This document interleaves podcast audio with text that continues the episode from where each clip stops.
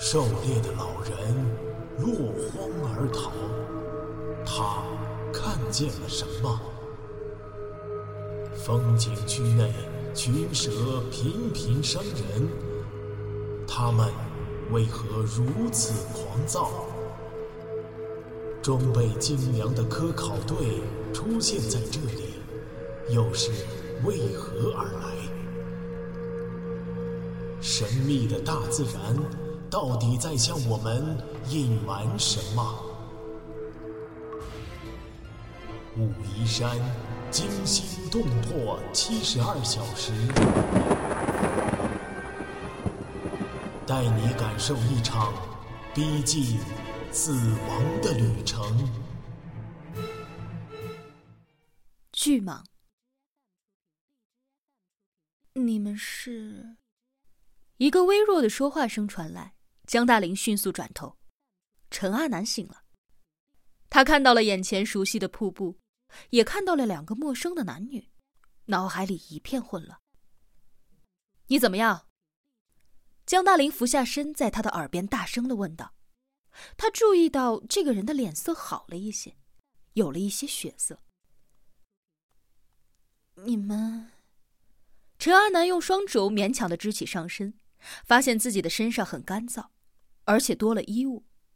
他明白，是这两个人救了他。谢谢啊。你是什么人啊？江大林问。我。陈阿南呻吟了一声，他的意识慢慢的恢复过来了，脑海里闪现出了落水前的情景，脸上开始浮现出了愤怒，努力的扭头想要看清周围。他们呢？谁？还有人和你一起吗？你们是来这儿做什么的？江大林提高了声音。怀特、盖尔、哈姆森。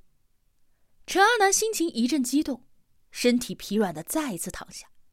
他指着瀑布，使出了全身的力气说：“瀑布，他们在瀑布。”他在说什么？江大林和明明都听不懂。不过，随着他的手指不由得望向瀑布，他们正好看到了一个黑影从瀑布当中飞坠了下来。啊！三个人不禁同时的发出了惊呼。江大林站了起来，黑影像是一颗弹丸一般，伴随着激流落入了潭水，瞬间被冲进了水底，接着随着漩涡翻涌，从他们身边飞速的冲下了溪流。明明尖叫了起来，他认出了那是一个人。江大林也是无比的惊奇，他无法理解为什么会从瀑布当中冲出一个人来呢？三个人的眼睛都在看着滚滚而下的溪流，然后他们身后的瀑布声起了变化，不再是哗哗的单调巨响，而是变得分散而又错落。三个人几乎同时转过头，接下来的一秒钟，他们的嘴巴都惊恐的张大了。那是亘古以来最可怕的一个噩梦。一个粗大的黑色身躯从十几米高的瀑布洞口探出，他巨大的头颅高高的昂起，两只圆圆的眼睛暴突着，只露出半截身体，后半截依然在洞中。瀑布的激流溅在了他的身上，分出更多股小瀑布溅落。他浑然不觉的悠闲的转动头颅，像是国王在巡视着领地。瀑布下，三个人呆若木鸡，目睹着这幅惊心动魄的画面。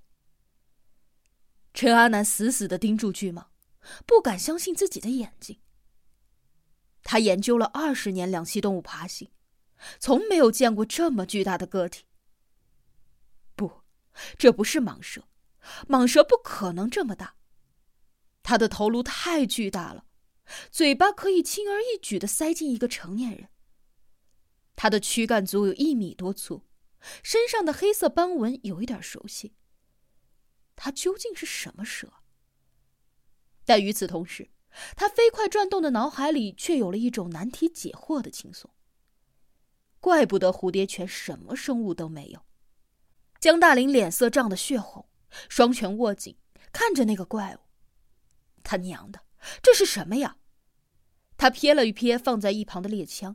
绝望的想到，枪筒里只有一颗口径十二毫米的子弹，对付这个庞然大物实在是太微不足道了。他突然心中一凉，他知道老李和小胡被谁袭击了。明明想捂住眼睛不看，想逃跑，但他甚至连移开眼睛的力气都没有。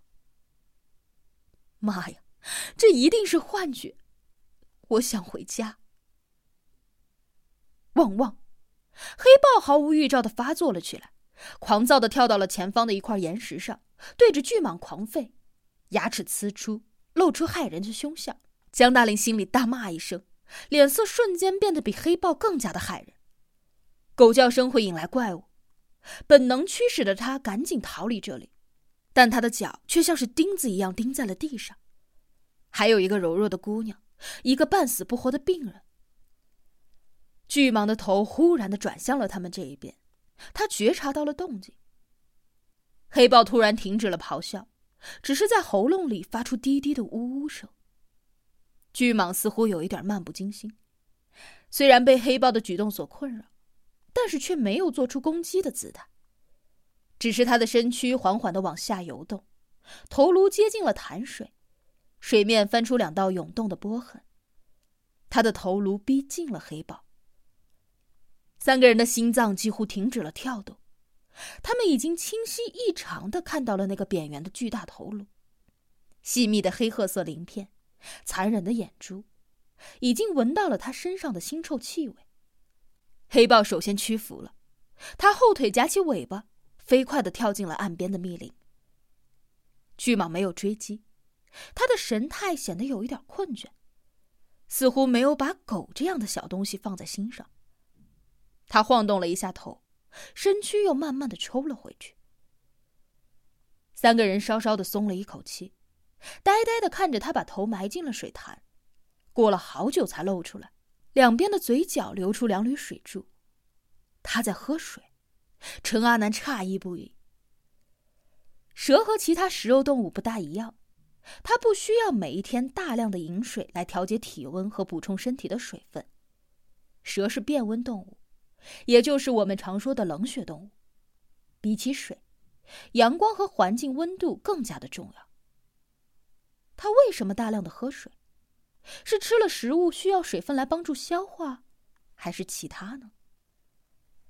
陈阿南突然想起了怀特他们，他们在哪儿呢？